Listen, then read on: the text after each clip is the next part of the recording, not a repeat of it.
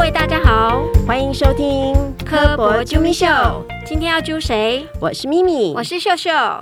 秀秀，你上次带来那个好像是什么荞麦蜜，是不是？那个味道好特别哦，连我这种味觉不太敏感的啊，都可以感觉到它跟龙眼蜜真的不太一样。对啊、你也知道我家是蚂蚁啊，光蜂蜜我们家大概就有十种不同的口味了，不同花园的蜜啊都有不同的风味。我觉得最特别的应该是栗子蜜，因为大家觉得蜂蜜应该都是甜的，它完全颠覆大家对蜂蜜的印象，它是苦的。所以栗子是甜的，可是栗子蜜是苦的。对，我们其实啊，科博馆我们也有在养蜂哦，所以说不定有一天我们也会有科博蜜，就是科博馆的园区花朵所产生的蜜，就叫科博蜜。针对这个主题啊，今天邀请了两位来宾，一位是很会养蜂采蜜的国立台湾大学森林环境暨资源学系的副教授刘其章刘老师。呃，各位听众大家好，我是台大森林系刘其章。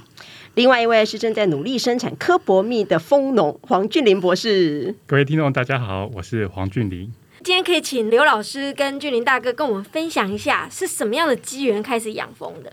我其实养蜂还蛮是有心不是无意的，两个原因。第一个是我小时候我父亲就有养蜂啊，然后他那时候养的是东方蜂，所以我觉得还蛮有趣的。然后后来工作稍微比较稳定之后，我就开始觉得想要养蜜蜂这样。那另外一个原因是因为我本身是做动物生态的，或者是做生态学的。那生态学的人对蜜蜂就会有一个比较浪漫的感情，是觉得哎，蜜蜂授粉植物啊，然后它维持生态性平衡啊，然后提供生态系统服务，类似像这样的东西。所以在这两个东西的加成之下，我就就开始觉得想要养蜜蜂。然后开始下定决心的时候，我其实是有跑去上课的，我跑去猫空那边有一个。他其实也不是一位老师，他其实是一个养蜂的人，但是他还蛮喜欢做推广的，所以我就跑去那边报名上课。那个时候养的是东方蜂，那因为还是一样回到做生态的嘛，我们觉得就是要养原生种啊，不可能去养外来种的东西，所以就养了东方蜂。养了好像第一年吧，就开始就遭遇到台湾一个很大的养蜜蜂的人的麻烦，就是中囊病的爆发。那那时候我损失就很惨重，我本来有五箱蜜蜂的，然后就因为那个事件死光光。哇，真的五箱全部都死光光。对，一连一这么只都没剩，对，就都没有蜂了。嗯但是觉得还是想养。那刚好我养蜂班的同学有人养西洋蜂，他就送我一箱西洋蜂，那我就从那一箱开始养到现在这样。所以老师讲的西洋蜂跟东方蜂有什么不一样？它其实是两个不同的生物种。那西洋蜂可能是目前全世界被人类驯养的最最大量的一个 species 是这样。那东方蜂是原生种的。那因为西洋蜂这个东西被养太久了，所以它有很多不同的品种或者品系，然后它就会适应不同的气候啊。我那天算一算，我好像养了第六年、第七年了，从我开始养所以东方蜂养在你家吗？对对对，在我家门口。哦我们那边比较好是就有一个比较大的院子，嗯然后养蜜蜂要跟邻居沟通哈。我有一年上环境教育的课，我有跟学生讲去处理人因为恐惧、害怕野生动物，然后产生负面的行为的事情。有些人他就是对蜜蜂很排斥，或者是反感也好，害怕也好，或者是他们就觉得我我生命会受到威胁，如果旁边有蜜蜂在啊，这种情绪是非常非常难改把它改变。那但是我那时候请学员他们去处理的是，我就算我讨厌它，但是我怎么样可以跟它和平共处？嗯所以养蜜蜂就第一个要处理的其实是邻居的问题，而不是任何事情。如果要养在家里的话，对啊，应该很多人会怕，我觉得。是对是像像虽然我自己养蜜蜂，我儿子就超怕蜜蜂哦，真的哦。对 他没有办法帮我处理任何我养蜂，哦我就我不在，他也没有办法帮我帮我。叮过吗？没有，他他就就是是不喜天生的恐惧。对对对，就跟我们没有办法帮一哥处理他的蜜蜂一样。不，我觉得我想象的是，我觉得就跟我从来没有被蟑螂咬过，但是我还是超怕蟑螂是一样的。他就觉得那个对他有很大的威胁，就像跟蛇一样吧，是就大家是天生的是。那种恐惧有时候是没有理由的。是对，然后所以我们那时候环境教育要处理，就是嗯因为人跟野生动物，尤其是某一些野生动物，像蜜蜂就很平常，我们就是像这样子的都市公园很比较多，或者是野生动物不得不到人类的活动的区域活动的时候，像这样子不可避免的一接触，嗯一的要怎么样有一个正确的心态来面对了，这是那时候我们想要处理的问题。嗯嗯那一哥呢？啊，其实科博馆的话，应该是做教育推广非常重要一个点嘛。然后其实它在都会区里头也是一个很重要的公园，我们有植物园，所以当初想的话是在科学中心的幼儿科学园里头，我们就摆了一个风箱，而且是有个透明玻璃可以观察到风箱里头的，然后一个管子延伸出去，所以其实这个是一个做一个食农教育，或者说其实从小教育这件事情非常重要，而且我们发现说很多家长是带着小孩子去看真正的风在工作的样子，而且我们可以延伸到外面的一个露台，看看风进进出出，然后脚上带着花粉进来，其实都是周边植物采到的东西。所以其实刚开始的话是在二零二一年吧，我们开始有第一个蜂箱在幼儿科学园，然后是可以让这些亲子实际观察到里头蜂箱在做的事情。然后后面的话，我就开始发展出一个比较标准风箱，因为我自己有在做研究，是用次世代定序的方式，就像我们现在要打次世代疫苗，因为现在定序的方式可以处理那个混合样本，所以我可以用 DNA 序列方式去解析说那个蜜蜂带来的一些花粉块。它到底去采的哪些花粉？因为这个很重要的资讯，比如说我们周边到底要种什么，然后这些种什么对蜜蜂来讲是好的。如果说我们可以有这些资讯来看的话，我们可以提供更好的建议，说到底周边该种什么样的植物对蜜蜂来讲是最好的，而且它可以产出很多蜜。所以大概有两个方向，就是说一个是做科学教育方面，希望我们从小就刚才讲，有的小朋友会怕，可是我如果他慢慢的去熟悉这个东西的话。事实上，他应该就不会那么害怕，而且会慢慢喜欢它。然后，另外就是我自己设定的研究主题，希望从这边得到更多的资讯。因为我本身是学植物专业的嘛，所以我希望说，蜜蜂跟植物有什么互动的话，我们可以从这个角度去探讨。所以，等于是你可以从那个蜜蜂采回来的花粉里面，从 DNA 的方式去知道说这些蜜蜂到底采了什么花了。对，第一个话，早期的话应该是从显微镜，因为花粉上面有不同的形态嘛。然后，它其实蜜蜂很可爱，就是说它。采的花粉以后，它会把它整个梳理到后面的花粉篮里头，就带一块。有的研究会用花粉收集器，它这个小圆孔，当蜜蜂回巢的时候，它钻进去就会把那个花粉块刮下来。然后之前我好像有刮给你们吃吧？有，对啊，就是粉粉嫩嫩的，对啊，所以等于说就是它，而且通常的话，就刮起来是应该是同一个，它拜访同一种花的，因为可能颜色啊，然后质感都不一样。然后我们希望从这里头去看看说。不管是从花粉的形态，或从 DNA，我们可以解析说它到底去拜访哪些。而且随着时间不一样，比如说现在慢慢的春天开始开花的嘛，然后一月、二月、三月，事实上有不同的植物开花，蜜蜂会用不同的植物去收集它的花蜜跟花粉。啊，就是我们要探讨一个主题。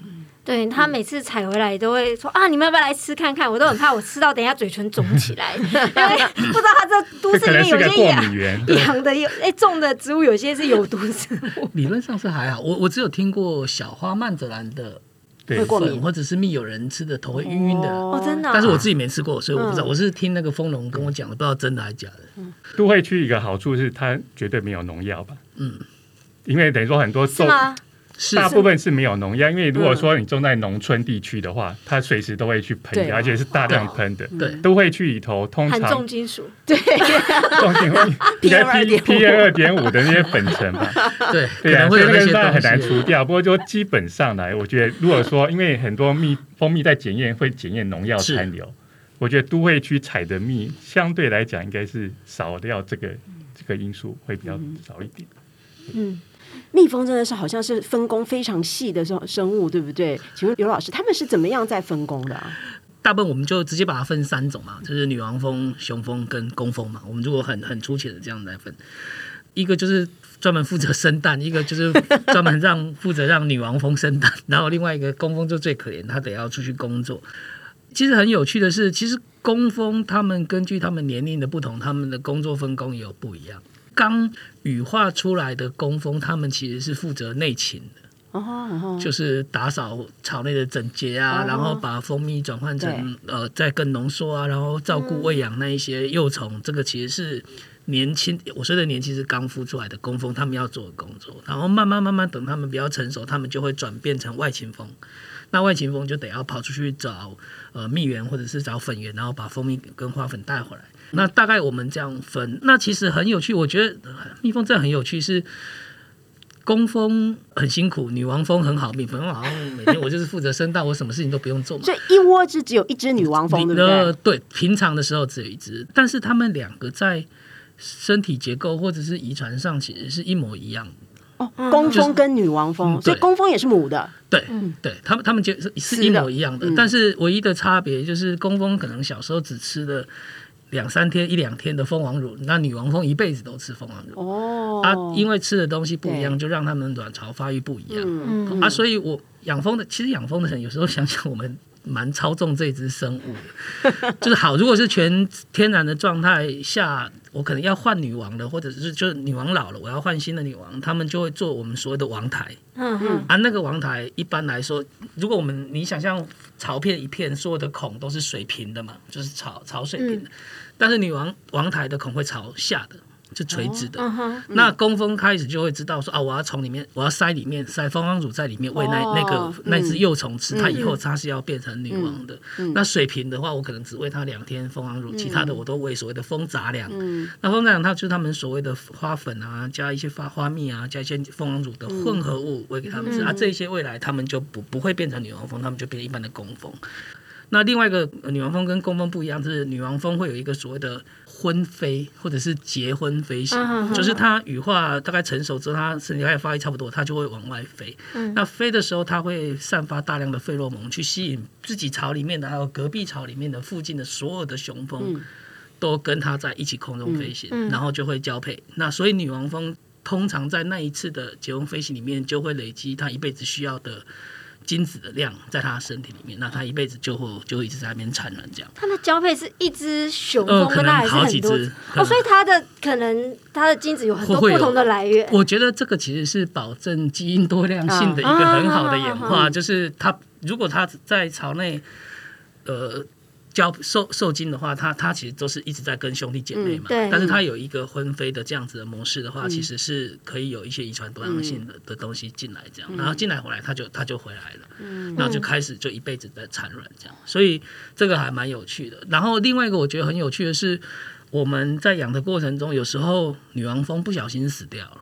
呃，第一个步骤我们会说他们会急躁王台，就是那些工蜂会赶快把那些虫卵或者是一两天的幼龄的幼虫，赶快把它们的巢本来水平的改成垂直的，然后就开始喂它们蜂王。哦，这样也可以。也可以而且一次可能造好几哦，我觉得个，它二三十个的整排都是而且它里头空间会比较大了，因为其实女王蜂的话，它它比较大只，大，嗯大所以它多会把它改出来，变成一个比较大的台，这样，然后开始就喂喂蜂王乳嘛。那未来这一些女王蜂，所以那个东方蜂跟西洋蜂很大的不同是，如果是西洋蜂，刚像这样子急躁王台的，先孵出来的那个女王蜂。会把所有的姐妹们都先咬死，哦，对，她要先处理掉内忧，哦，她才会要先宫斗一圈，对她才对对对，她才会去呃结婚是处女的时候就要做这件事情。对对对，还还没有回来就要先做了。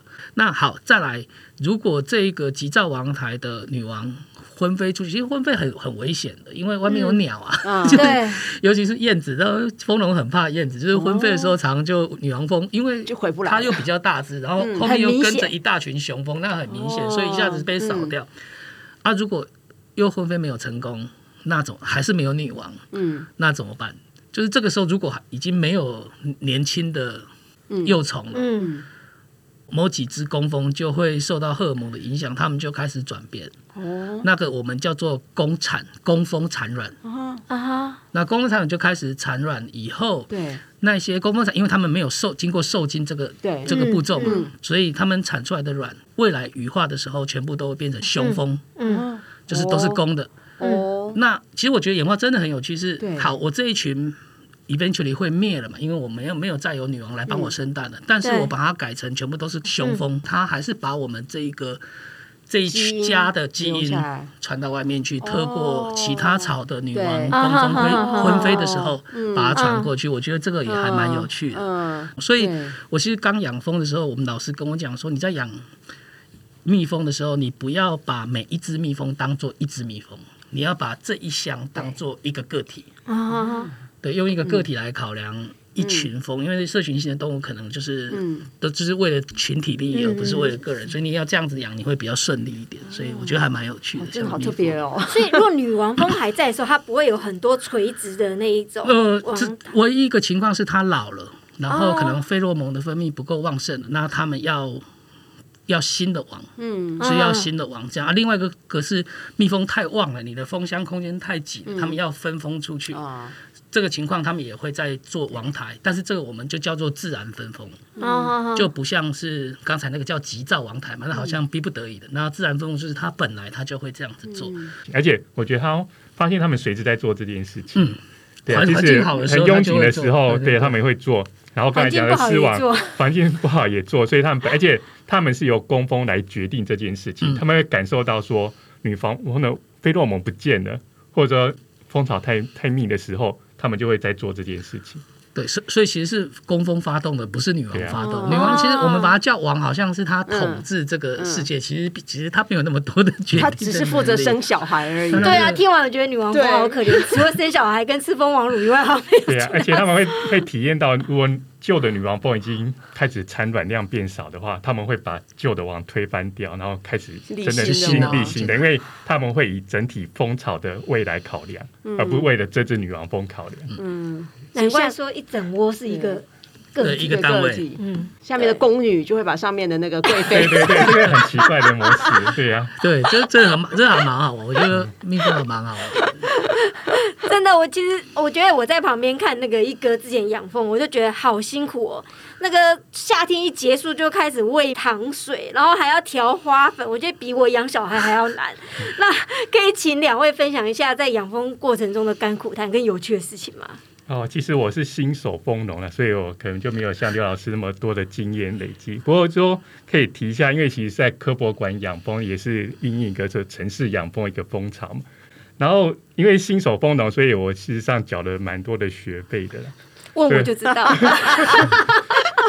然后，可是这些是真的要慢慢累积，因为比如说我刚开始的话，就说因为是放在现场嘛，然后刚开始买的时候，蜂农建议说啊，每周都要巡蜂，就打开蜂箱来巡，所以可是放在现场的话，我们很怕说蜜蜂飞到展场里头，其实很难处理嘛。所以我有一次的话，其实是在大概二月，然后第一次我做的时候是因为有寒流，所以我把整个那个出入口把它整个遮起来，而且是前一天晚上。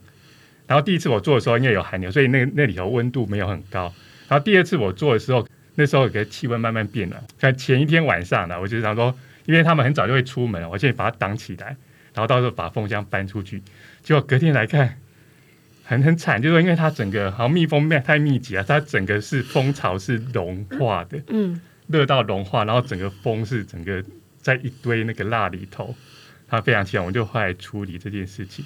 所以第一个非常凄惨是把蜜蜂闷死这件，然后也提可以体会到，其实蜂的话是在一个很密集的环境下面，它们需要一个散热的机制，然后那个出入口是非常重要的。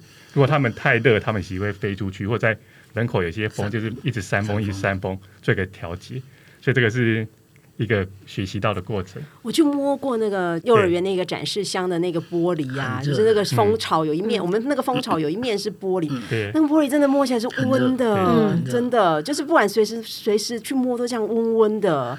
这这个我们常常讲说，其实寒流来啊，嗯。蜜蜂不是冷死的，是饿死的。哦，真的哦，对，就是寒流来，像刚才我们讲的要喂糖嘛不，出对？去工作，如果它里因为它太冷，它出不去，啊或者是外面没有蜜源，哦。那它就只好消耗它里面已经存好的蜜，或者是你喂的给它的糖嘛。对，但是如果他们已经没有足够的蜜，或你你又没有给他们糖，嗯，他们其实没有能力去扇翅扇动翅膀。其实因为他们扇动翅膀在里面大量大量量上耗能量，但是它会产会发热。嗯所以外面再怎么冷，你有时候对冷淋到接近三四度、四五度，其实里面都是三十度左右那种温度。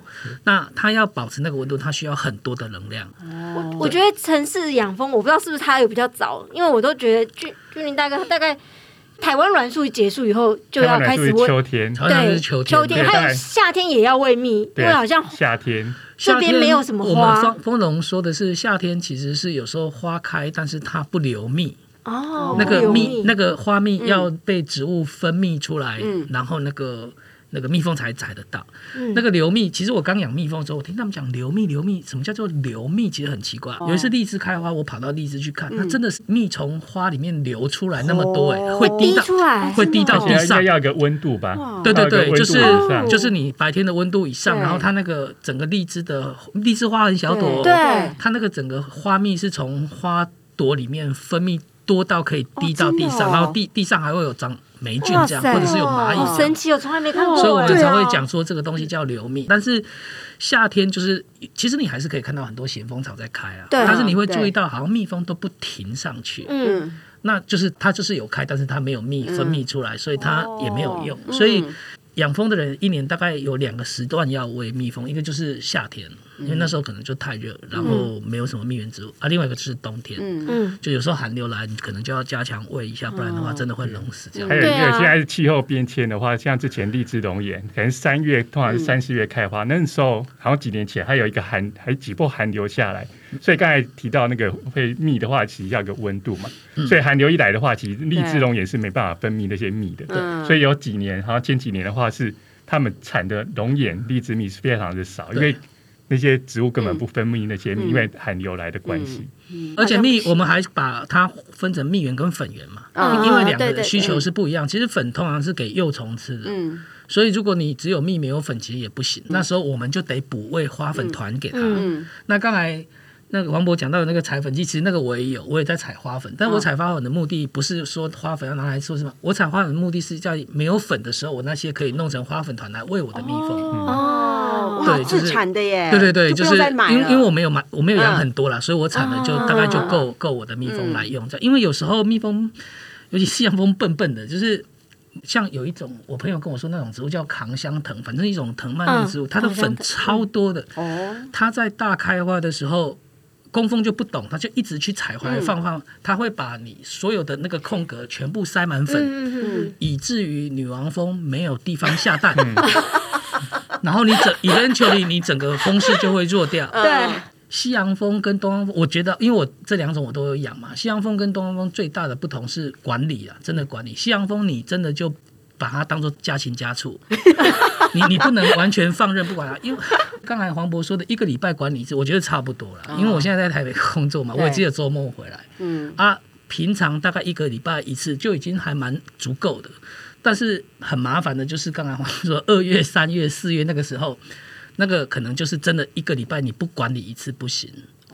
因为那个时候就是天气变暖，然后女王蜂、工蜂所有都变活跃，外界粉源、蜜源都多，蜜蜂就会非常旺盛，哦。他们就开始想要分香。哦，那就是所谓的自然分蜂，所以他们就会一直盖王台，随时在盖。那那时候养蜂人的工作就是，我每个礼拜回来，我要把王台割掉，嗯，因为那个时那个时间点，因为我三月中左右荔枝就开花，我要采蜜，嗯。所以那时候我要的是有每一箱我有满满的蜜蜂，而不是我要很多箱，然后每一箱都不满。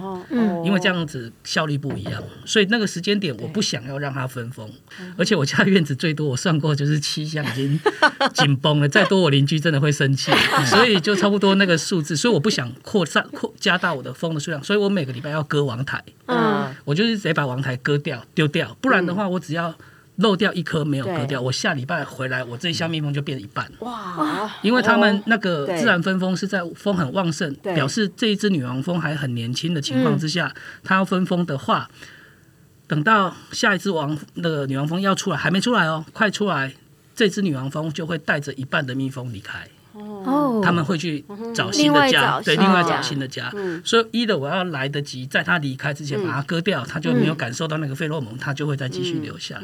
那只要我没有遇到。它就会分封，状况就是我在台北，我来不及回来，那我老婆说你的蜜蜂要分蜂，那就让他去吧，不然我们不然我怎么办？我从台北再赶回来，我也来不及啊，所以王蜂跑你老婆不会处理，不会处理。女王蜂因跑掉没关系，蜜蜂嘛。对，他是不怕，但是他懒得帮我处理。好，女王蜂跑掉没关系，老婆不能跑掉。